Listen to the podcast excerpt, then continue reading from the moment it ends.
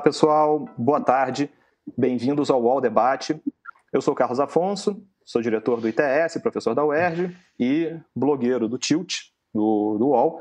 E vou moderar aqui nessa na tarde de hoje com vocês um debate sobre dados, proteção de dados e combate ao novo, ao novo coronavírus. Como é que a gente consegue conciliar proteção de dados e o combate à pandemia. Eu queria agradecer a, a participação de, de, todos, de todos os nossos debatedores na tarde, na tarde de hoje. Né, e gostaria também de agradecer a você pela audiência, por estar aqui com a gente para participar desse, desse debate.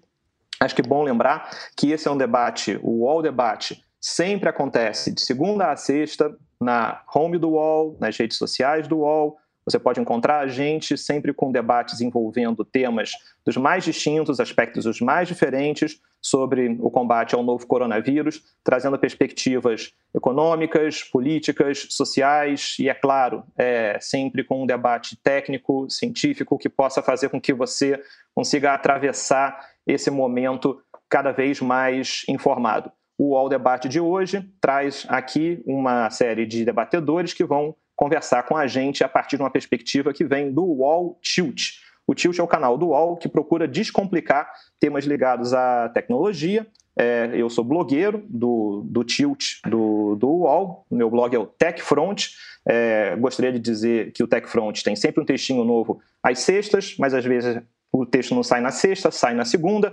Enfim, esses tempos a gente não sabe mais quando é sexta, quando é segunda, quando é terça, então também acho que nem faz tanta diferença assim. Mas acompanhem a gente lá no TechFront, no Tilt do UOL. Bom, hoje temos aqui como, nosso, como nossos debatedores a professora Laura Schertel, que é professora da UNB, o Renato Vieira, presidente da ABDIA, o Rafael Zanata, que é coordenador de pesquisas do Data Privacy Brasil, a Maria Cecília Gomes, que é pesquisadora em privacidade do CEP, da FGV, e o André Ferraz, que é CEO da Inloco.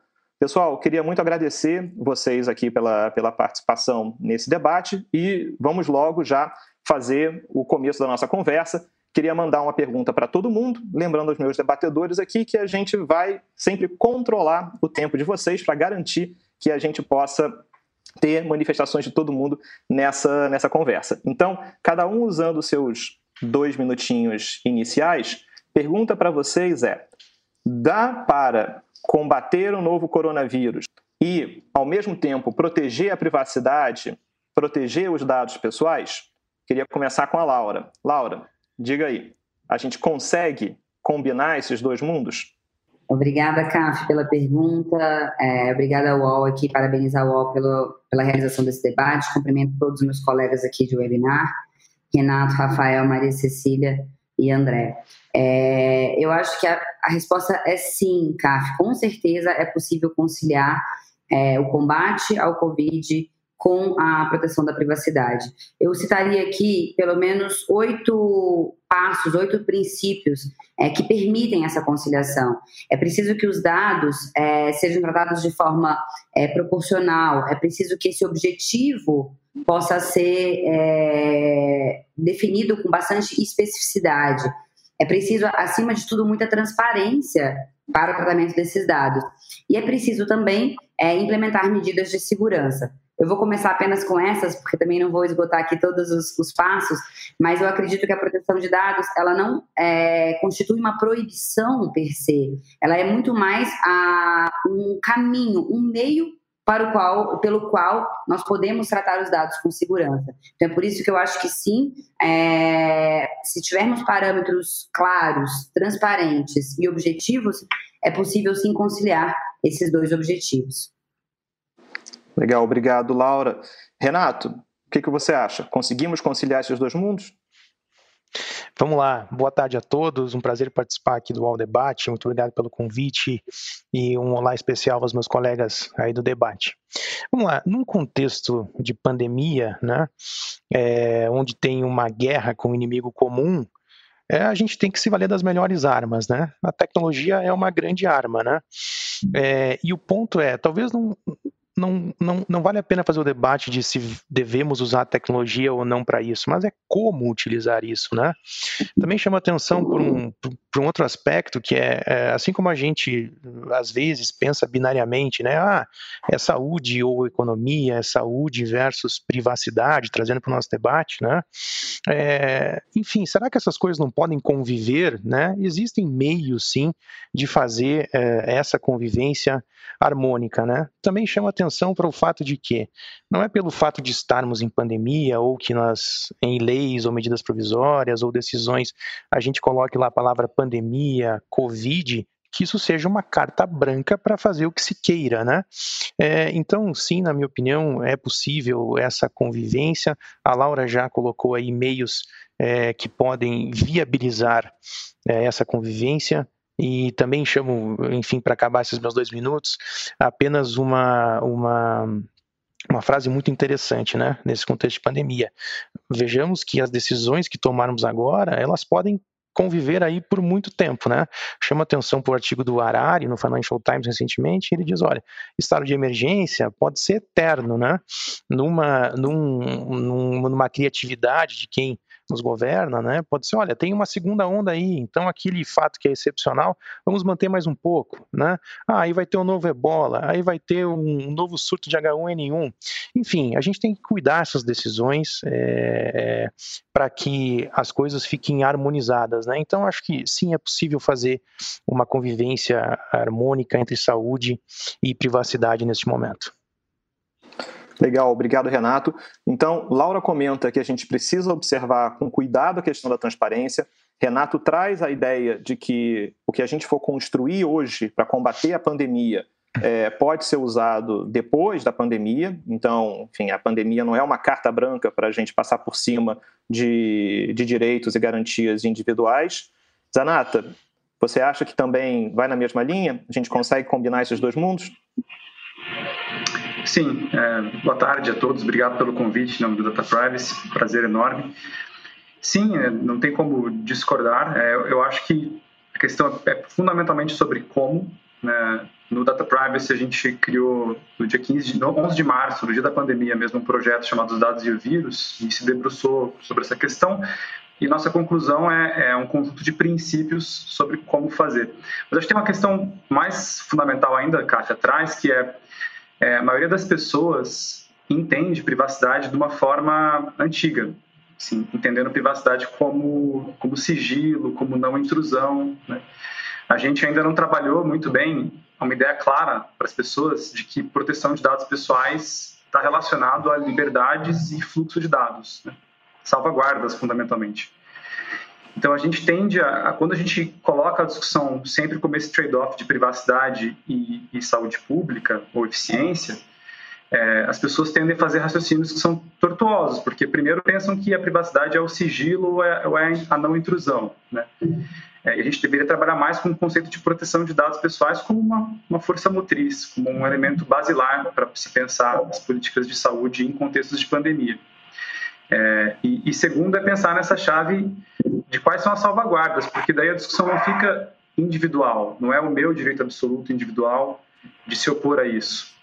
É muito mais sobre os nossos acordos coletivos, né? Como é que coletivamente a gente constrói os mecanismos de transparência, de controle social, de confiança, que é um elemento fundamental que hoje está muito abalado, né? Qual é a confiança que o governo possui ou os estados, né? De pedir esses dados para as empresas privadas, né, nos termos da lei da quarentena. A gente é, precisa trabalhar muito na construção dessa cultura de proteção de dados pessoais e no como. Essa é a nossa leitura no, no Instituto. Legal, Zanata. Acho que você coloca um ponto importante. Quando a gente pensa em privacidade, é comum a gente imaginar a privacidade como um direito é, absolutamente individualista. Né? É a minha privacidade contra o mundo. E quando a gente fala em proteção de dados, a gente entende que a gente está protegendo os dados não só de uma pessoa, mas de toda uma coletividade. Então, entender quais são as salvaguardas para acessar esses dados é o caminho que a gente tem que trilhar. Enfim, entendendo que todo mundo tem dado pessoal com relação à saúde. E com relação ao Covid, o dado pessoal que mais interessa é positivo, negativo, foi infectado, não foi infectado. Mas como é que a gente trabalha isso, enfim, coletivamente? Né? Quem tem acesso? O que pode ser feito com isso? Quais dados interessam para esse debate. Cecília, esse mundo, pelo visto, olha, a gente já tem uma vitória, a gente já tem, enfim, são cinco panelistas, três dizem que a gente pode combinar proteção de dados com combate ao, ao coronavírus. Então, é, Cecília e André, vocês não vão mudar o, o placar, mas vocês querem jogar de, de lado de qual time nessa partida aqui entre proteção de dados e combate ao coronavírus? Bom, boa tarde a todos e todas, a, os meus colegas do webinar também, obrigada pelo convite. Eu estou no time da Laura, do Renato e do Zanata, de que acho que é possível sim conciliar. O time que está ganhando mexe. O time que está ganhando, exatamente. Mas um ponto que eu acho importante, na linha do que eles já falaram, comentar, é que sim, estamos vivendo uma crise, uma crise de saúde pública ocasionada pelo Covid-19, mas a gente não pode transformar essa crise numa crise de liberdades civis, numa crise associada aos direitos fundamentais dos cidadãos, dos titulares de dados. Então é importante a gente pensar como que a gente vai desenhar políticas públicas que possam avaliar o impacto do uso da tecnologia numa abordagem baseada em direitos. Então, como que a gente pode implementar políticas públicas para justamente tentar ter um maior controle em relação à disseminação do vírus, ao mesmo tempo que a gente protege os direitos titulares. Então, um ponto super importante em relação a isso é informar, é justamente fazer isso que nós estamos fazendo hoje é contribuir para o empoderamento do cidadão, para que ele consiga entender o que está sendo feito, para que ele compreenda seus direitos e para que ele, através disso, consiga compreender a extensão do impacto dessas tecnologias em relação às suas próprias liberdades civis e direitos fundamentais. Então, esse eu acho um ponto super importante que a gente também precisa levar em consideração nesse debate. Legal, obrigado, Cecília. Eu acho que você traz pontos super importantes para a gente levar adiante essa perspectiva de combate ao coronavírus com respeito a, aos direitos. E acho que ponto importante para a gente trazer a fala do André, até porque como o André, sendo CEO da Inloco, que é uma empresa que ganhou bastante visibilidade é, com a forma pela qual trata é, dados pessoais para gerar inteligência no combate à, à pandemia, vai ser legal te ouvir, André. Como é que a gente faz para conciliar esses dois mundos, então? Boa, perfeito. É, eu queria reforçar um ponto que o, que o Renato trouxe, né, que é, esse estado de emergência ele pode eventualmente se tornar eterno. Né? É, então, a forma como a gente tem que abordar é, a criação dessas soluções tecnológicas é, é, é, muito mais pensando dessa forma, né? para que a gente não, não comece a, digamos, ser criativos demais, né, considerando que, ah, não, tudo agora vale, né, agora a gente tem uma, uma carta branca para trabalhar dados da forma que quiser, porque é um estado de emergência, a gente quer, enfim, salvar as pessoas. Eu acho que não não deveria ser essa a, a mentalidade, sim uma mentalidade de, de fato, se isso continuar, né, é, o que é que isso significa para a sociedade, né? Ou se a gente mostra, né, e a gente cria as soluções agora para esse problema, é, depois que esse problema acaba, será que vai ter alguém querendo dar continuidade a isso, né? É, então, assim, claramente é, é dá para ver que existem soluções que respeitam a, a, a privacidade das pessoas, né? É, e, e, eu diria que dá sim para combinar isso e eu, eu colocaria dois pontos principais aí, que seria, primeiro, dar, dar bastante controle para as pessoas, né? e, e, esse controle se dá através de muita transparência, como já foi falado aqui, é, mas também facilidade para a pessoa é, entrar, sair, no caso, fazer o opt-out, é, enfim, pedir para não participar se quiser, né? deixar essa escolha na mão é, do, do, do indivíduo, eu acho que é importante. Né? É, esse é um primeiro ponto. E, e, o segundo, além de controle, que, que eu acredito, é de, de fato, fazer um trabalho sério em relação à anonimização e agregação dos dados. Eu acho que essas palavras são usadas de maneira muito genéricas, na maioria dos casos. Né? É, assim, aparece uma empresa X e fala: não, a gente está anonimizando e agregando os dados. Tudo bem, é, peraí, não é bem assim, como é que você está fazendo isso? Né? Porque tem, tem muita, muita técnica de anonimização que é pegar um identificador, rastear e achar que está tudo bem. Mas, por exemplo, quando a gente está falando de dados como de localização, não é simples assim. Né? É, várias outras, é, vários outros atributos do dado de localização, por exemplo, podem levar à identificação com certa facilidade. Então, é entender mais a fundo como você vai anonimizar de fato e ter mecanismos para testar isso é, com efetividade. Legal, obrigado André. É, você já começou a falar sobre formas de identificação e a gente já vai chegar, pessoal que está assistindo a gente, se você chegou agora, obrigado pela sua, pela sua audiência. Esse é o UOL Debate, hoje discutindo proteção de dados e o combate ao novo coronavírus o All Debate sempre traz uma, uma forma de a gente a, averiguar esse problema sobre a pandemia, sob diferentes perspectivas, sob diferentes ângulos, sempre segunda, segunda a sexta, uma da tarde. Então, para a gente continuar a nossa conversa, acho que a gente precisa entender um pouquinho melhor é, esses termos técnicos que começaram a aparecer aqui na nossa, na nossa conversa, né? Anonimização, identificadores, até para a gente poder entender melhor do que nós estamos falando. Então, antes de entrar na parte técnica, vamos dar um pulinho na parte, na parte jurídica, porque a gente está falando toda hora sobre privacidade, proteção de dados. Vamos entender um pouquinho, um pouquinho melhor. É, Renato, deixa eu fazer uma pergunta como é que a privacidade e a, e a proteção de dados aparecem na legislação brasileira? Todo mundo está dizendo, ah, isso viola minha privacidade, isso viola meus dados pessoais. Tá, tá bom, mas viola o que mesmo? Como é que isso aparece na, na legislação? Você pode explicar rapidinho para gente? Vamos lá, obrigado pela, pela, pela pergunta. Veja que no Brasil a gente tem uma profusão de leis que tratam sobre é, proteção de dados e privacidade, certo? Talvez mais de 40, né? É, um grande efeito da LGPD é tentar uniformizar esses entendimentos. LGPD, só certo? explicando, Lei Geral de Proteção de Dados.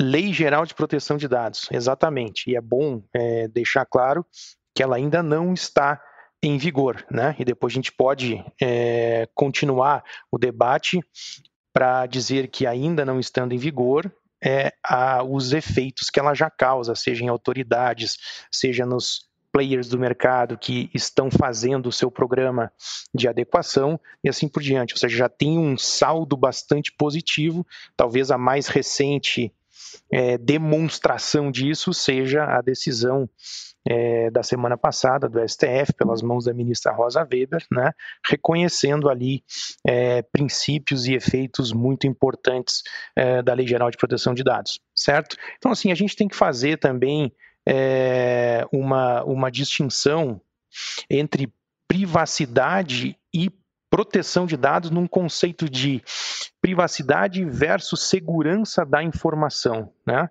É, e eu vou fazer uma, uma, uma, figura muito simples aqui para tentar é, ser bastante claro. Né? É, se eu tenho um sistema tá, e esse sistema é muito bem protegido, tá? ou seja, hackers não conseguem invadir certo? É, dados não saem fora desse sistema sem é, serem controlados, né? Eu não estou falando necessariamente de privacidade, eu estou falando mais numa ótica de segurança da informação, tá? O que é super relevante e também tem esse aspecto na legislação brasileira. Quando eu trato de privacidade, para ser muito reducionista aqui, eu digo, olha, o que acontece com esses dados dentro do meu sistema? Né? É, o que pode acontecer com esses dados? Essas pessoas podem sofrer algum tipo de prejuízo, né? podem ser identificadas quando não queriam ser identificadas, podem ter algum tipo de consequência quando nem sabem o que está acontecendo. Então, de uma forma é, é muito simples, muito reducionista, né? eu faria só essa distinção inicial entre privacidade e segurança é, de dados, que são coisas diferentes, mas caminham é, de mão dadas. Eu acho que bastante interessante isso que o Renato colocou, e seguindo então essa distinção, o que seria, é, talvez avançando então na distinção, o que, seria, que a gente considera sigilo, né, a proteção do sigilo e a proteção dos dados pessoais. É, quando a gente fala voltar. em sigilo, tá. quando Desculpa, a, a, gente fala em sigilo, é, é, é, a gente está muito acostumado com aquela lógica do que é público ou aquilo do que é sigiloso e não pode ser de forma alguma é, publicizado, nem tratado, nem compartilhado, certo? Essa era uma lógica muito que a gente falava da, da, da intimidade, é uma lógica, talvez, das lógicas mais antigas é, e um dos conceitos mais antigos que a gente, com os quais a gente já relaciona o conceito de privacidade. É, o conceito de proteção de dados ele surge já, eu diria, na segunda metade do século XX, mais na década de 70. Eu diria já como uma evolução desse conceito de sigilo é, e já não mais em numa oposição entre o que é público e o que é privado, entre o que é público e o que é íntimo. Por quê? Porque se percebeu que dados, mesmo aqueles dados que não, é, muitas vezes dados que não são íntimos, podem é, gerar um, um dano para aquela pessoa, podem gerar problemas é, de exposição para aquela pessoa. Ou seja, numa sociedade em que processamos dados o tempo inteiro, não faz mais diferença necessariamente classificar os dados em íntimos é, ou não. E aí a proteção de dados ela surge não necessariamente para tornar opaco ou para tornar para impedir o, o, processamento dos dados, mas exatamente para permitir o seu processamento por meio é, do estabelecimento de uma série de procedimentos. Então, aqui acho que já foram citados vários desses procedimentos. O André colocou é, de uma forma muito interessante o controle, né, transparência. É, no fim, pensando nessa proteção muito mais coletiva, é, como também o Zanata já colocou. Então, é, eu diria que talvez uma grande diferença entre a proteção de dados e essa proteção da privacidade nos seus termos mais clássicos é, CAF, aqui seguindo a sua pergunta e me somando à fala do Renato, é exatamente a ideia de que eu, não se proíbe, a ideia não é proibir, a ideia não é tornar é, opaco, opacas essas informações, mas sim de permitir o tratamento de dados, permitir a coleta de dados, estabelecendo uma série de procedimentos é, e garantias para o cidadão. Obrigado, Laura. E acho que aqui, então, a gente montou uma parte jurídica. Acho que todo mundo está na mesma página. Quando a gente fala em proteção de dados, quando a gente fala em privacidade, estamos falando em direitos que existem na lei brasileira, que podem ser aplicados. Agora a gente tem que entender a parte técnica. E aí saber o que, que nós estamos falando quando nós falamos sobre uso de dados pessoais para combate ao novo coronavírus. A gente tem várias formas: mapas de calor, criação de índice de distanciamento social. É, então, fala-se muito em contact tracing, né? Esse é um nome misterioso, então vamos entender como é que é isso. A pergunta em última instância que você quer saber é se quando essa a quarentena for relaxada, você estiver na rua, será que a pessoa que está do seu lado ela é uma pessoa que representa risco? Será que eu posso ter acesso a esses dados? Então é isso que a gente quer saber. Vamos pensar então um pouquinho como é que a gente desenha esses mecanismos de, de combate ao coronavírus usando, usando dados, é, dados pessoais, dados anonimizados e, e aí por diante. Então, Zanata, será que você pode explicar para a gente um pouquinho quais são as formas mais comuns de usar dados pessoais para o combate ao coronavírus? Uhum. Legal, ótima pergunta.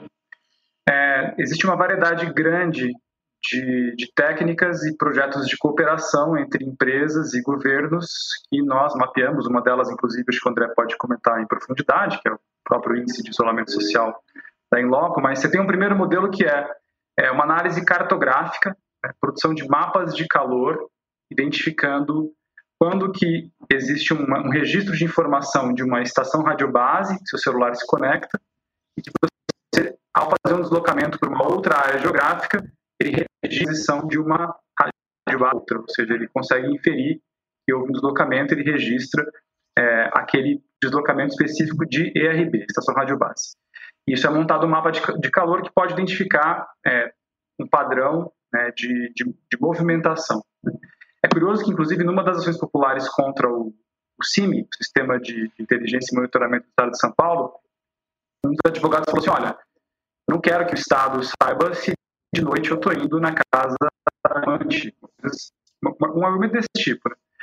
É, isso prova, mostra um pouco da, do desconhecimento do que exatamente se coleta, né? porque na visão desse advogado tinha lá a identificação do celular dele, o device ID, com a geolocalização e a, a estação radiobase. As análises cartográficas não são nesse nível, ou seja, não, não interessa saber exatamente qual é o device ID, qual é o dispositivo, ou o GPS. Geralmente se produz uma quantidade menor de dados para fazer esse mapa de calor. Existem outros formatos, por exemplo, Singapura fez um experimento, né, o Trace Together, que é com base no protocolo aberto, é um caso muito famoso, no qual é uma estrutura em que o aplicativo coleta um, conjunto é, do usuário que reporta a COVID, e a partir do momento em que ele reporta a COVID, é possível o Ministério da Saúde da Singapura identificar dados que estavam retidos no aparelho dele, né, com relação a locais que ele frequentou e a proximidade por meio de troca de, de Bluetooth. É interessante porque é, técnicas como essa retêm os dados no aparelho e usam o consentimento como um filtro para a pessoa autorizar o acesso ou compartilhamento com um servidor. É, a gente foi agora para um outro nível ainda mais sofisticado de discussão com esse projeto da Apple e do Google, é, no qual você tem a produção né, de, de, mensagens de emissão e de recepção, são mensagens aleatórias, por assim dizer, ficam trocando entre os aparelhos celulares, né, com menos de dois metros de distância.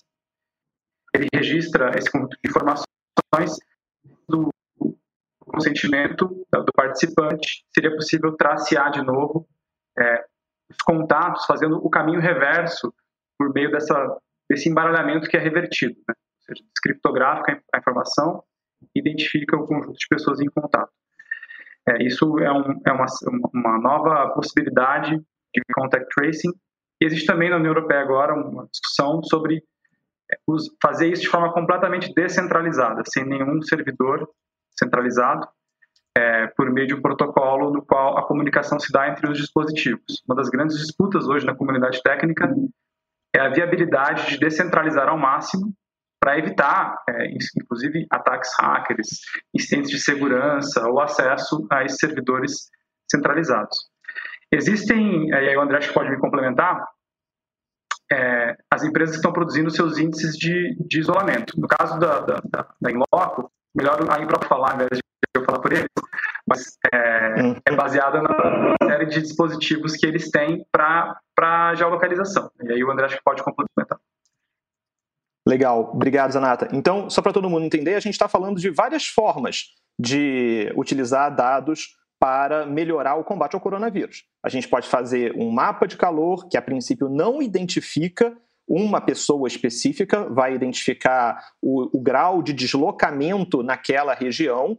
É, e como é que se faz isso? Você vai analisar o dispositivo celular num intervalo noturno ali de 10 da noite a 2 da manhã, entender onde ele estava naquele momento, entendendo isso como sendo onde a pessoa vai, vai dormir, e se esse celular se desloca por outras é, antenas de celulares ao longo do dia, essa pessoa saiu de casa, ali eu tenho um deslocamento, eu não tenho alguém que está, enfim, cumprindo a quarentena. E com isso eu consigo gerar um índice, né, que é o que o André vai explicar agora para a gente. Então, essa é uma forma de você entender como é que está o cumprimento da quarentena e fazer um combate ao coronavírus mais inteligente. Agora, eu posso também fazer, posso também fazer de outras formas. Eu posso ter uma situação na qual o próprio celular da pessoa começa a enviar mensagens criptografadas através de Bluetooth para aqueles que estão ali perto, né, como disse Zanata,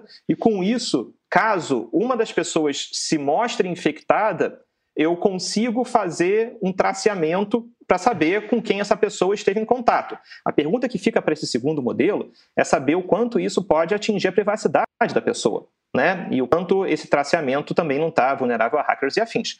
André, a Inloco tem feito muito é, trabalho sobre a construção de um índice de distanciamento social. Queria que você explicasse para a gente o que, que esse índice de distanciamento social é, porque nas formas que a gente está descrevendo aqui, ele parece estar mais nesse primeiro momento, né? De não individualização de quem é, efetivamente tem os seus dados tratados, mas sim a criação de um mapa mais geral. É isso mesmo? Explica para a gente o que é o índice de distanciamento social. Perfeito. Bom, para explicar isso, eu vou só dar um passo atrás é, para falar um pouco de como é que esse dado de geolocalização chega na nossa mão para que a gente consiga criar esse índice. Né? É, hoje, a Inloco tem uma tecnologia que ela vai embarcada em aplicativos, né? É, e esses aplicativos eles usam essa nossa tecnologia de localização para duas é, principais ações. A primeira é para personalizar a experiência do usuário com base nesse comportamento. Né? Então, por exemplo, é, você tem um aplicativo de meio de pagamento é, e você está dentro de uma loja física que aceita aquele, aquele meio de pagamento digital. Né? Esse aplicativo ele pode lhe mandar uma notificação avisando que você naquele restaurante, por exemplo, tem um desconto especial se pagar com o aplicativo. Né? Essa é a frente de personalização que a gente faz. Esse é o tipo de coisa que a gente provê com essa tecnologia de localização. Né?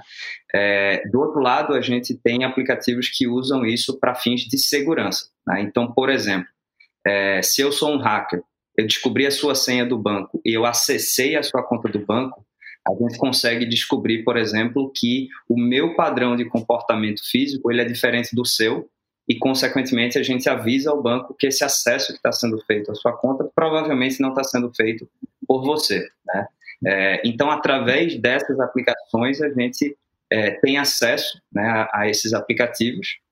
É, esse serviço ele só é acionado caso o usuário dê o consentimento, né, para que o dado de geolocalização seja compartilhado com o aplicativo e seja compartilhado com a Inloco, né, é, para o fim proposto. Né.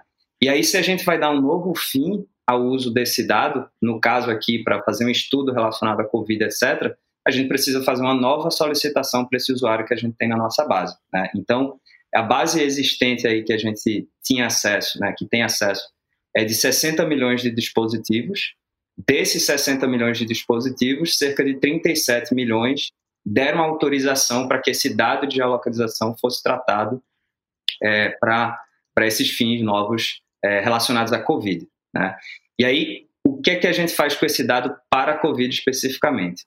É, o índice de, de, isolamento social que a gente criou, que inclusive está disponível no nosso site, quem quiser conferir, é, é, basicamente um percentual de pessoas que saíram da sua residência numa dada região. Como é que a gente consegue saber que uma pessoa saiu da sua residência? Né?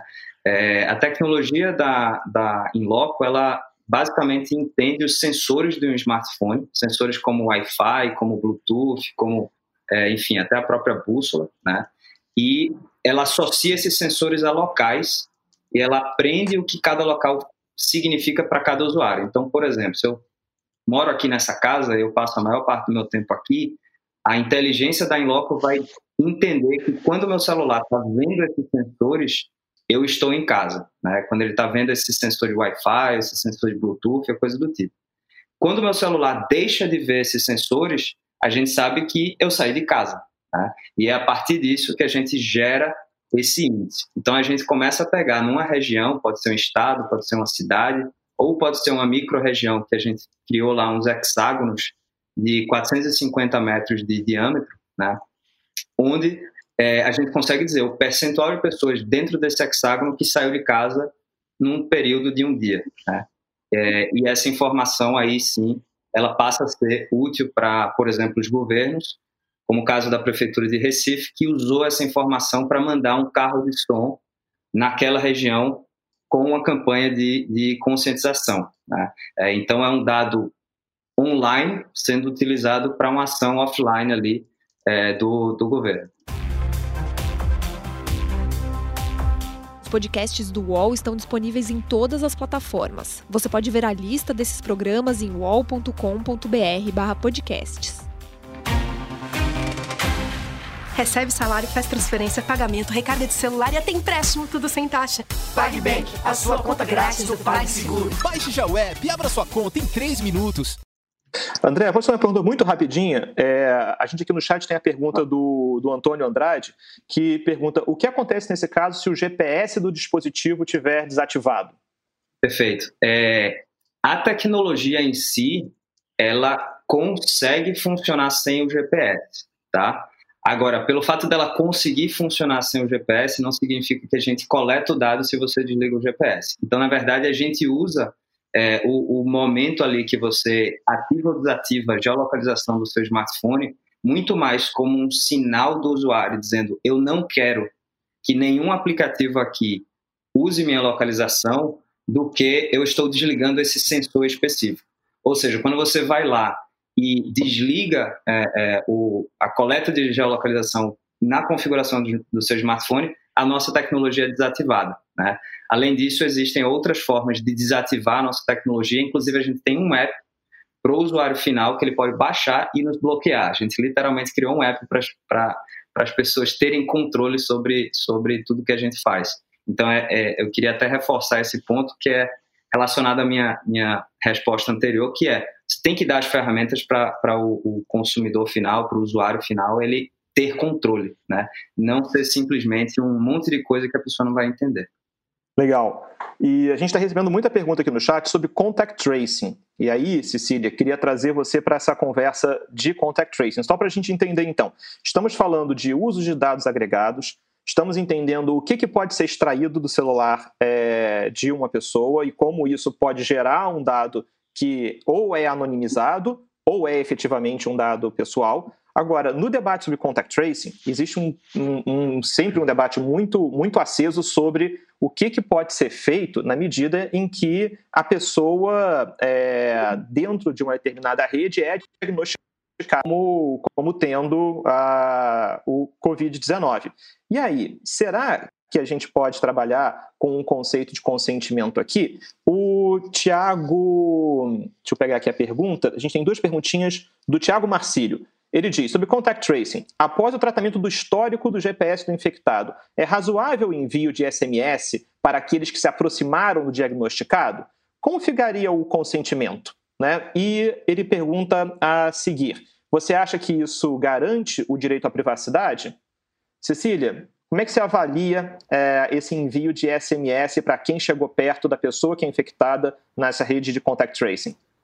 Bom, para a gente poder chegar no consentimento, eu acho importante mencionar só brevemente que qualquer tecnologia que for implementada para fins de monitoramento, para fins de controle associado a questões de saúde, que é o que está acontecendo atualmente, a gente precisa ter muito bem mapeado quais são os riscos associados aos titulares de dados, que somos nós, pessoas naturais. E riscos, eu estou querendo dizer o quê? Riscos jurídicos, se está ou não correto, se é lícito, se é ilícito, risco técnico associado àquilo, se é seguro ou não essa transmissão de dados, esse compartilhamento, se tem chance de incidente, por exemplo, e questões éticas. Então, a gente também fala sobre riscos éticos dentro desse contexto de avaliação de risco e análise de qual seria o risco mapeado, como que a gente consegue mitigar dentro do que é razoável, dentro do que é possível, que a gente também trabalha com ideia de risco residual, que é aquele que a gente não consegue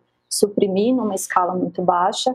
Então, não me parece muito razoável em termos de balanceamento de direitos, se a gente for pensar nessa perspectiva e ter uma abordagem baseada em direitos, que o risco associado ele pode ser compartilhado em termos de informações pessoais com outras pessoas, porque isso acaba interferindo em questões éticas também. A gente está falando de dados de saúde, a gente está falando de uma crise de saúde. Não tem como se desvincular disso e da quantidade de pessoas que estão vulneráveis, seja vulneráveis porque estão doentes, seja porque tem pessoas doentes na família, que estão tendo que fazer acompanhamento. Então, tudo isso precisa ser levado em conta. Eu não sei até quanto titular a pessoa, quando ela dá o consentimento dela para o um monitoramento, ela tem consciência de que aquela informação que é tão pessoal dela pode ser compartilhada com outras pessoas via um SMS, por exemplo, dizendo que ela está infectada e no quanto isso poderia causar um constrangimento para ela. Então, eu acho super importante que antes da concessão do consentimento, o titular ele consiga fazer isso da forma mais clara possível, ele entendendo todos os riscos que estão associados ao consentimento dele, que podem acontecer naquele tratamento de dados, bem como de que o quanto isso acaba interferindo na esfera pessoal dele. E não me parece que num país de 215 milhões de pessoas, se você for pensar por essa perspectiva, pensar que nem todo mundo tem acesso à internet, quase um terço da população não tem, é importante mencionar isso, as pessoas vão estar totalmente conscientes de que isso pode ser feito.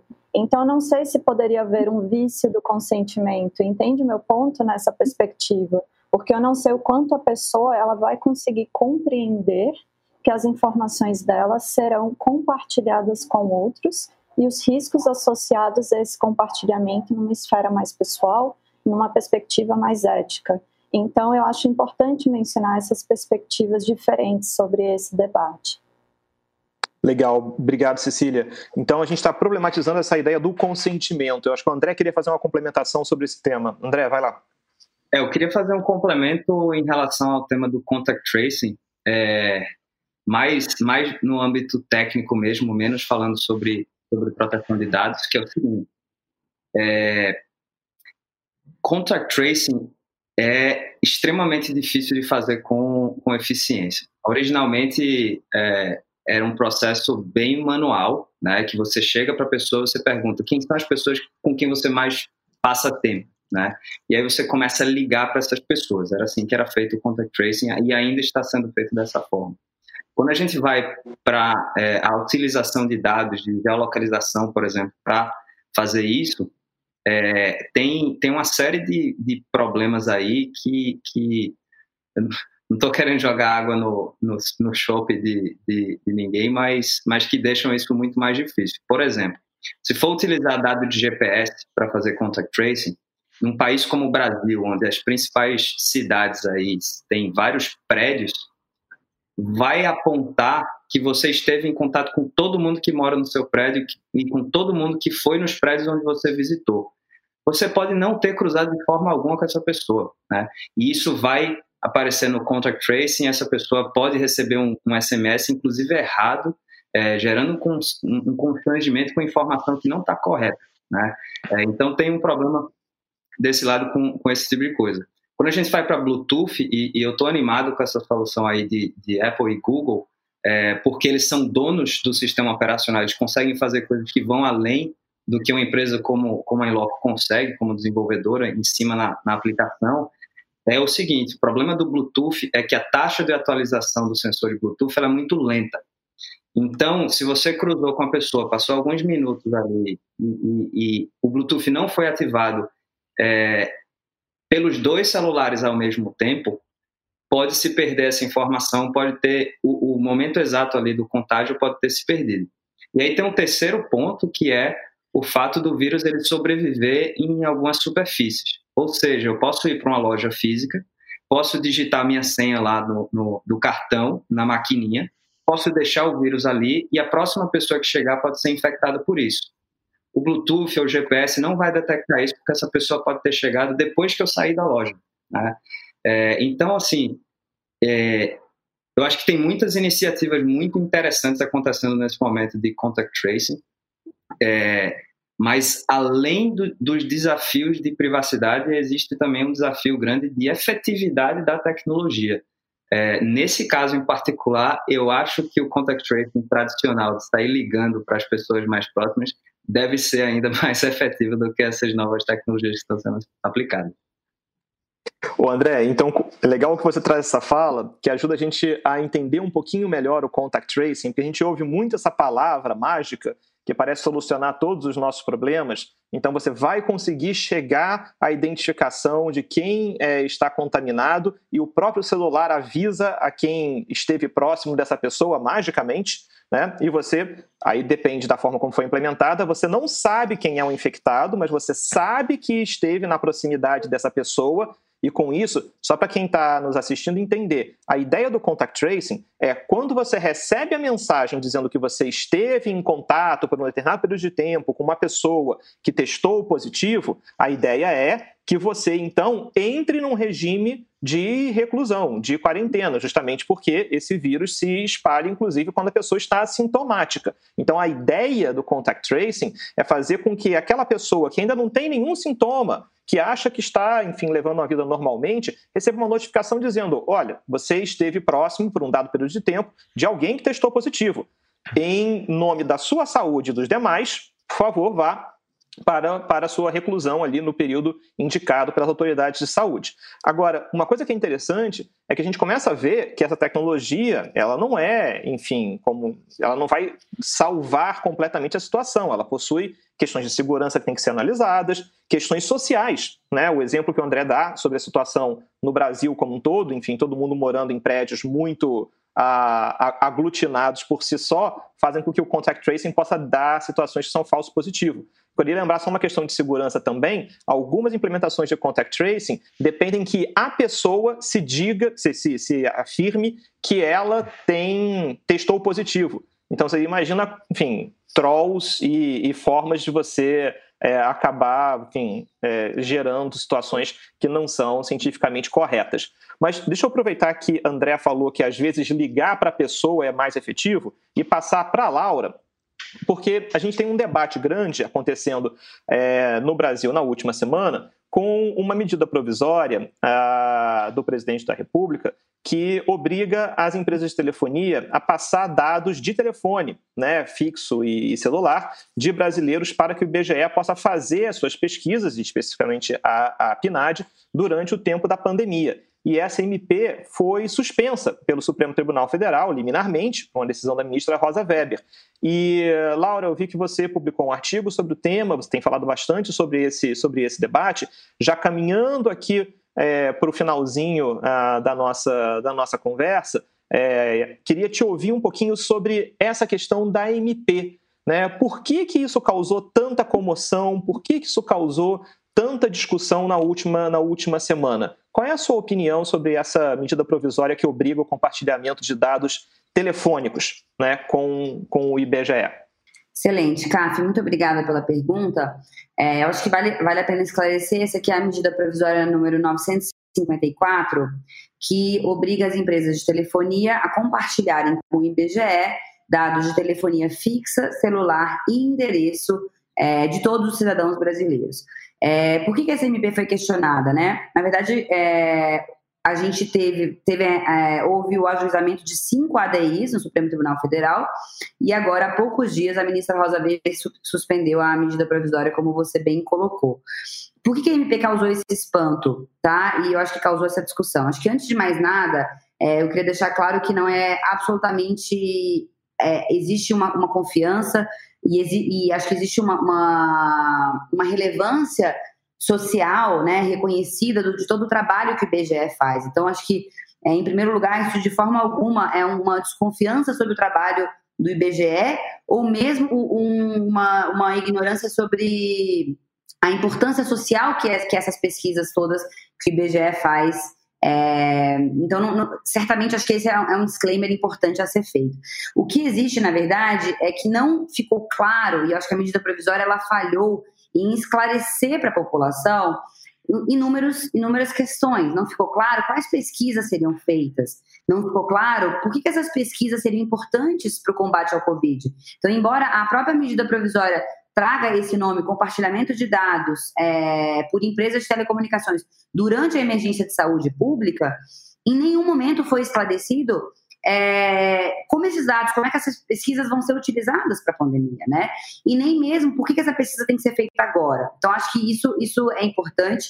Um, um segundo aspecto muito relevante é de que o próprio IBGE ele explica na sua, na sua página que essas pesquisas todas são amostrais. Então, são pesquisas que se utilizam, é, algumas delas, de cerca de dados de 200 mil brasileiros, por exemplo, né?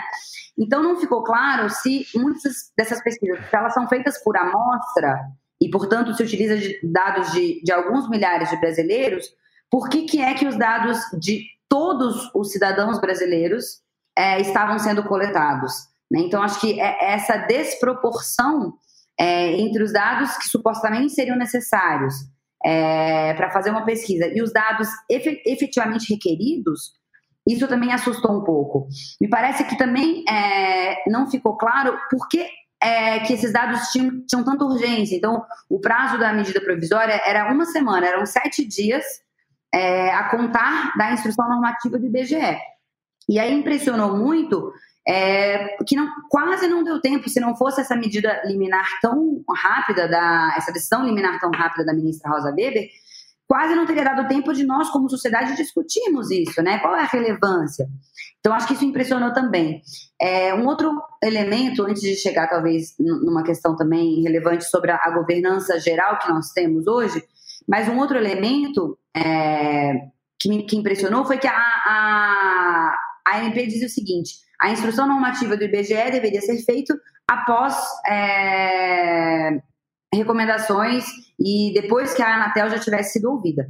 A Anatel fez as suas recomendações, as recomendações é, é, ficou claro que essas recomendações é, tratavam de aspectos específicos, inclusive pensando em segurança da informação, pensando na instrumentalização dessa relação, então eventualmente em contratos, em termos que seriam feitos entre e, e assinados entre as operadoras e o IBGE. E, infelizmente, a instrução normativa do IBGE não trouxe essas, essas, essas medidas. Né? Então, eu acho que, nesse sentido, a decisão da, da ministra Rosa Weber foi muito importante, porque ela disse: olha, se não tenho nenhum elemento de segurança, se, não, se a gente não vai ter segurança de como é que esses dados vão ser é, repassados, né? E mais, a instrução normativa ela trazia a, o seguinte elemento: as operadoras podem escolher a forma de repassar esses dados. Então, acho que isso foi uma vulnerabilidade muito grande. É, essa, né? A gente sabe que a medidas de segurança da informação a gente tem muitas. Inclusive, você poderia ter algum tipo de sistema em que ficasse registrado quem acessou aquele dado é, para deixar rastreado o uso dessa informação. Então, eu acho que a, a grave ausência de todas essas medidas é, tornaram a MP muito frágil. Né? E eu queria só deixar claro também que talvez tenha um problema adicional na, na nossa, na nossa situação, é, aqui especificamente do Brasil, é que não foi, digamos, só todos esses, esses essas lacunas que a medida provisória e a instrução normativa trouxeram, mas a falta de uma autoridade nacional de proteção de dados torna todo esse quadro ainda mais é, sensível. Por quê? Porque a medida provisória trazia, por exemplo, a determinação de que os dados serão excluídos depois de um certo tempo. Mas é, a pergunta que, que ficou no ar é: quem vai fiscalizar que os dados realmente foram excluídos? Quem vai. Quem vai não existia nenhum mecanismo de auditoria, né, é, CAF? Então, acho que é, a ausência de uma autoridade nesse contexto mostra que, se nós não criarmos mecanismos de governança é, sólidos para tratar dados pessoais, para controlar o uso de dados pessoais, nós teremos sempre esse tipo de embate. Então, acho que é, essa é uma história que, que a gente viveu, na verdade, o mundo viveu desde a década de 70 e, e que o Brasil agora está vivendo. Nós precisamos construir essa, essa governança robusta para que, podemos, para que possamos usar os dados com tranquilidade e com eficiência. Legal, obrigado, Laura. Então, acho que a gente conseguiu entender, a gente começou discutindo um pouquinho é, esses dois mundos, né, o combate epidemiológico e a proteção de dados. Analisamos um pouquinho como é que se dá as técnicas de uso de dados pessoais e agora usamos esse exemplo né, específico da medida provisória envolvendo o IBGE para a gente tentar entender como, como essa situação é complexa. E a Laura traz aqui um elemento importante, que é o Brasil tem aprovada uma lei geral de proteção de dados, né, que a princípio entrará em vigor em, em, em agosto, uhum. mas a gente não tem uma autoridade nacional de proteção de dados, que é a autoridade que vai controlar, fiscalizar é, o, tratamento, o tratamento de dados. É, Cecília, queria trazer você aqui para essa discussão de LGPD, que é a Lei Geral de Proteção de Dados, e a ANPD, que é a Autoridade Nacional de Proteção de Dados, mas te perguntar, todo esse debate sobre tratamento de dados para combater o Covid, vindo no momento que a gente não tem nem a lei geral, nem a autoridade, faz como? Bom, obrigada pela pergunta, CAF. É bom a gente sempre lembrar que, independente da gente ainda não ter a LGPD em plena vigência, né, porque tem um debate envolvendo esse aspecto, quando ela foi sancionada, a gente já tinha mais de quase 40 leis setoriais de proteção de dados no Brasil. A gente tem outras leis, outros pontos, regulamentos que nós podemos nos valer para fazer de forma efetiva a proteção dos direitos dos titulares de dados, fazer de forma efetiva a proteção de dados. Claro que, na minha perspectiva, eu concordo 100% com todas as colocações que foram feitas nesse aspecto, é fundamental a existência da NPD, ainda mais nesse período, porque ela poderia justamente fazer valer uma das suas competências, que é de orientação, é estabelecer políticas, procedimentos para fazer orientação em determinados aspectos de tratamento de dados focado em determinados setores. Penso eu que, independente da NPD hoje ainda não existir, a gente deve sim valer questões relacionadas à proteção de dados através dos seus princípios, que a gente pode encontrar em várias outras leis que tem no ordenamento jurídico brasileiro, questões associadas à transparência, como foi mencionado, questões associadas à necessidade do uso daqueles dados, envolvendo coletar o mínimo necessário para uma determinada finalidade. Então, eu acredito que sim, é possível encontrar uma maneira adequada de fazer o tratamento dos dados que estão relacionadas com o desenvolvimento de políticas públicas com base no uso de dados para fim de combate à pandemia do Covid-19. O ponto central é como encontrar esse equilíbrio. Talvez a gente precise debater mais sobre o, esses pontos, se debruçar de forma mais aprofundada com o tempo para poder fazer isso em termos de tempo como a própria Lara mencionou do IBGE, que foi muito curto para poder olhar para essas questões, para que a gente possa encontrar mecanismos e meios de fazer isso com menor impacto nos direitos dos titulares de dados e menor impacto associado a risco também. Então, eu sou otimista, eu penso que é possível, mas a gente precisa arregaçar as mangas e trabalhar em cima disso através de debate, de publicação de materiais sobre o tema. Obrigado, Cecília. E justamente na busca desse equilíbrio, queria te ouvir, Renato, já caminhando aqui para o finalzinho da nossa, da nossa discussão. A gente tem uma pergunta que vem aqui no chat do Igor, dizendo: olha, mas a gente não está no momento de um, de um estado de excepcionalidade, de uma calamidade que faz com que, direitos, que direitos coletivos acabem suplantando direitos, direitos individuais? Não é esse o caso? Como é que a gente consegue entender essa dinâmica entre direitos coletivos e direitos individuais durante a pandemia no contexto de proteção de dados? Muito bem, é excelente pergunta. Eu volto aqui à minha, à minha fala inicial, né? É, perguntando se é, apenas pelo fato de a gente colocar lá pandemia, Covid-19, será que isso é uma carta branca para se fazer é, aquilo que se bem entende né?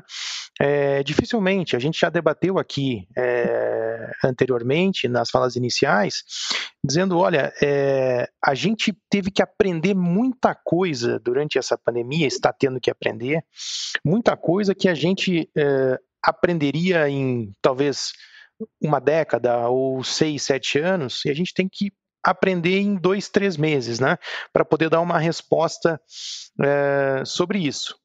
E também é importante falar, é, e de novo vou citar aqui o autor é, muito festejado no momento, né, o Harari, no seu é, artigo no Financial Times, ele diz: olha, decisões que são tomadas nesse momento de pandemia, né, podem se perpetuar, né? Vamos lá. Daqui a pouco talvez a gente não tenha mais, ninguém sabe quanto isso vai durar. Né? Mas o ponto é: será que vale a pena viver num estado de emergência né, eterno ou por quanto tempo isso vai durar? E ele ainda cita, né, o Harari cita no artigo dele, olha, a lei de fabricação de pudim né, é, em Israel. Veja que a guerra foi lá em 1948 e aí se criou uma lei sobre como se deveria fazer pudim. Né? Veja, essa lei só foi revogada em 2011. Né? Claro que é um exemplo aqui pitoresco, né? É, é, mas para ilustrar que a gente tem que ter cuidado com as nossas decisões, né? É, num contexto de pandemia, porque é, nem tudo pode valer, né? De novo, usar tecnologia, sim, de novo, estamos é, diante de um inimigo uh, comum, vale a pena usarmos as melhores armas que nós temos, né? Por outro lado, também eu preciso medir né, as coisas para poder é, fazer uma gestão né, dessa situação. Agora, é, tem limite, né? Acho que assim devolvo inclusive a pergunta, né? Tudo é aceitável? Me parece que não. Não, perfeito. Obrigado, obrigado, Renato. É, e acho que a gente entende justamente esse, essa dificuldade né, de, de, fazer esse equilíbrio chegar nesse, nesse, nesse ponto. É, então, caminhando aqui para esse, esse, esse finalzinho, né, o Renato traz muito a contribuição do Yuval Harari, não sei se todo mundo pegou. O Yuval Harari é esse pensador que escreveu esses dois livros bastante conhecidos, né? o Sapiens é, e o Homo Deus, que o Homo Deus, que é o livro que a Angélica está lendo, né? não sei se vocês sabem disso, ela revelou isso no programa da Taverneck. Enfim, é a informação que vocês, enfim, não imaginavam que sairiam desse debate sabendo, agora você sabe. É, mas, enfim, né? e espero não ter violado a, a, privacidade e a proteção de dados de ninguém. Bom, ela falou isso em público, né? Acho que isso na LGPD são dados tornados manifestamente públicos. André, pergunta que aparece aqui no, no chat é uma pergunta sobre o acesso ao, ao ID criptografado. Né? É a pergunta da Viviane. É, deixa eu buscar aqui. Isso, Viviane Neves. O ID encriptado pode ser acessado pela, pela Inloco? Porque você falou sobre a criação de identificadores. Né? Esse ID encriptado pode ser acessado pela empresa? Certo. Vou, vou explicar como é que funciona, tá? É, toda vez que um, que um usuário instala um aplicativo que tem a tecnologia da Inloco, tá? É, o, a tecnologia da gente gera um identificador único para aquele dispositivo, que não é um, um, um identificador que já está associado àquele dispositivo, tá? É, então a gente usa uma técnica própria para isso e dessa forma a gente consegue entender toda vez que chega uma requisição no nosso servidor que é aquele mesmo dispositivo que está falando com a gente. Né? É, só que o, o, ponto que eu falei lá no começo é que isso não é o suficiente. O fato de você ter um, um novo identificador que não está vinculado ao CPF da pessoa ou coisa do tipo, não é o suficiente para evitar uma identificação. Tá? Quando a gente está falando de, de, geolocalização, por exemplo, né, se você consegue inferir onde aquele celular passa mais tempo, né, ou seja, onde ele mora, onde ele trabalha, facilmente você conseguiria, tendo um mínimo de conhecimento ali sobre aquela pessoa, chegar nela. Né? É, então, por exemplo, uma das coisas que a gente faz é quando a gente aprende né, é, onde aquele dispositivo mora e onde ele trabalha, a gente também criptografa esse tipo de informação, até porque um dos serviços que a gente presta para o segmento financeiro é de comprovação de endereço, tanto de residência quanto é, de, de trabalho né, para abertura de contas. A gente consegue fazer isso sem saber onde é aquele endereço. Por quê? Porque justamente a gente aplica essas técnicas de criptografia em cima, é, de forma que a gente consegue dar uma resposta se o comportamento daquele usuário bate com aquela informação declarada, mesmo sem ter visibilidade da informação declarada em si. A gente compara dois conjuntos de dados criptografados. Então, assim, existem técnicas que viabilizam esse, esse nível de anonimização e trazem uma proteção adicional que vai além de simplesmente criptografar um, um identificador ou de gerar um identificador desassociado à, à, à identidade real da pessoa. Né? É, então, vai muito além disso. Eu queria até complementar um, um, um ponto aqui, que é na a, a, primeira pergunta desse debate, acho que foi o consenso geral que é possível né, criar soluções tecnológicas que respeitem né, a privacidade da pessoa nesse cenário de pandemia. Então, é, enfim, discussões sobre adiamento de LGPD e coisas do gênero, na verdade, a gente deveria estar é, é, tá pensando em manter isso, né? porque isso traria, sim, aí muito mais segurança jurídica para que esse tratamento fosse feito da forma correta. Né? É, então, se o argumento for adiar por conta da pandemia, não precisa. Eu acho que essa é a, a conclusão do, time aqui.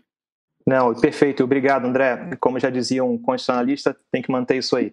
É, então, Zanata, queria terminar com, com você, e acho que a gente pode, justamente nesse casamento aqui entre esses dois mundos, a gente percebe que os programas de, de combate ao coronavírus usando dados é, começam a aparecer no judiciário. Né? A gente tem já decisão dos tribunais superiores, dos tribunais nos estados, inclusive o caso aqui de São Paulo, né, do, do advogado que conseguiu uma decisão para sair do programa de monitoramento, acho que vale lembrar, a decisão é, concede ao advogado o fato dele não ter mais o seu GPS monitorado no programa de monitoramento de celulares em São Paulo. Mas até onde a gente sabe, o programa de monitoramento de celulares de São Paulo não usa o GPS do celular da pessoa, o que torna a decisão até um tanto quanto, enfim, estranha. Mas a gente percebe justamente essa judicialização se tornando uma tendência. Queria te perguntar para onde você vê é, caminhando essa, essa tendência de levar aos tribunais a forma pela qual é, dados pessoais são usados por empresas e governos para combater a pandemia. Como é que você vê os tribunais uhum. recebendo esses casos? Para onde a gente está caminhando, Zanata? Tá, CAF, essa judicialização ela vai aumentar porque existem problemas de exigência e de falta de confiança com projetos em andamento.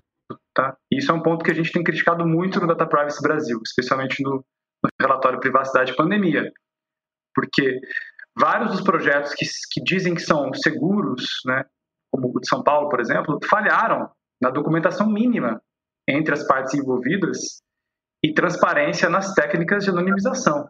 Então, para complementar aqui o ponto do, do André, ser bastante crítico com, com as empresas.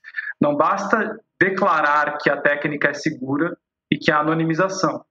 Toda a documentação tem que ser colocada a público e a comunidade tem que ser convidada a debater isso e a conhecer em profundidade. É, isso, isso gera essa cola social, né, ajuda a reduzir esses atritos que estão gerando ações judiciais, porque e isso eu dou razão né, aos cidadãos que estão ajuizando ações. De fato, tem pouca informação disponível. Por isso que gera confusão, gera essas dúvidas e as teses são criadas. E aí o judiciário é provocado a responder. Às vezes ele se responde de forma errada porque a petição é feita de uma forma específica. Mas a gente tem muito a melhorar. Então, a Maria falou um ponto que é, que é importante, que é, é, a gente tem condições de avançar e utilizar esses dados. Né? Já existem roteiros que estão prontos para governantes fazerem, inclusive, checklist. É, esse esforço nosso do Data Privacy foi de criar esse roteiro. Né? a gente tem visto, é, ao aplicar esses vários princípios, né? a Laura falou de 10, a gente fala, coloca em 10 no nosso relatório, é que os, os governos estão falhando né, em cumprir coisas básicas. Né? A gente nem tem, por exemplo, CAF, é, hoje nenhum governo fez, que eu saiba, um hackathon, né, oito dias de programação, convidando a comunidade para fazer esses protocolos em, em código aberto. Vários outros países de matriz mais autoritária já fizeram. A gente tem uma supercultura de software livre, de participação, uma ampla comunidade de programadores. A gente tem uma inação né, na hora de provocar essas pessoas. Então, assim, a, a, o equilíbrio é esse. Enquanto faltar transparência, documentação e mais confiança, a gente vai ter mais ações judiciais e a gente vai entrar numa situação muito ruim, que eu considero que é essa disputa que está acontecendo agora, narrativas, por exemplo, econômicas sobre eficiência em torno do IBGE versus narrativas jurídicas. A gente não pode entrar num confronto de juristas versus economistas, não é isso. Acho que a linguagem da proteção de dados pessoais tem que estar na boca de todo mundo é, e a gente tem que discutir, de fato, riscos é, e quais são os nossos acordos coletivos para enfrentar a Covid. Perfeito. Obrigado, Zanata. E acho que assim a gente consegue entender como esse debate se encontra entre dois mundos aqui é, da, da preocupação da emergência sanitária e da proteção de dados pessoais passa justamente por esse diálogo de confiança. Né? Como é importante que a pessoa tenha transparência, saiba que programas são esses que estão sendo, que estão sendo implementados, como esses programas podem tornar o combate ao coronavírus mais inteligente é, e não simplesmente, enfim, cegamente numa messa de que seus dados serão bem tratados e, enfim, sabe-se lá como. Então, é chave conta auditabilidade, é, abertura com relação a mas é fundamental para o futuro desse, desse debate. Bom, pessoal, eu vou, eu vou encerrando por aqui, mas antes de mais nada eu queria agradecer a você que acompanhou a gente aqui nesse, nesse almoço feira, né? Sempre lembrando, hoje é quarta, é, é, e espero que tenha sido um debate informativo, tenha saído daqui sabendo um pouquinho mais sobre proteção de dados no combate no combate à pandemia.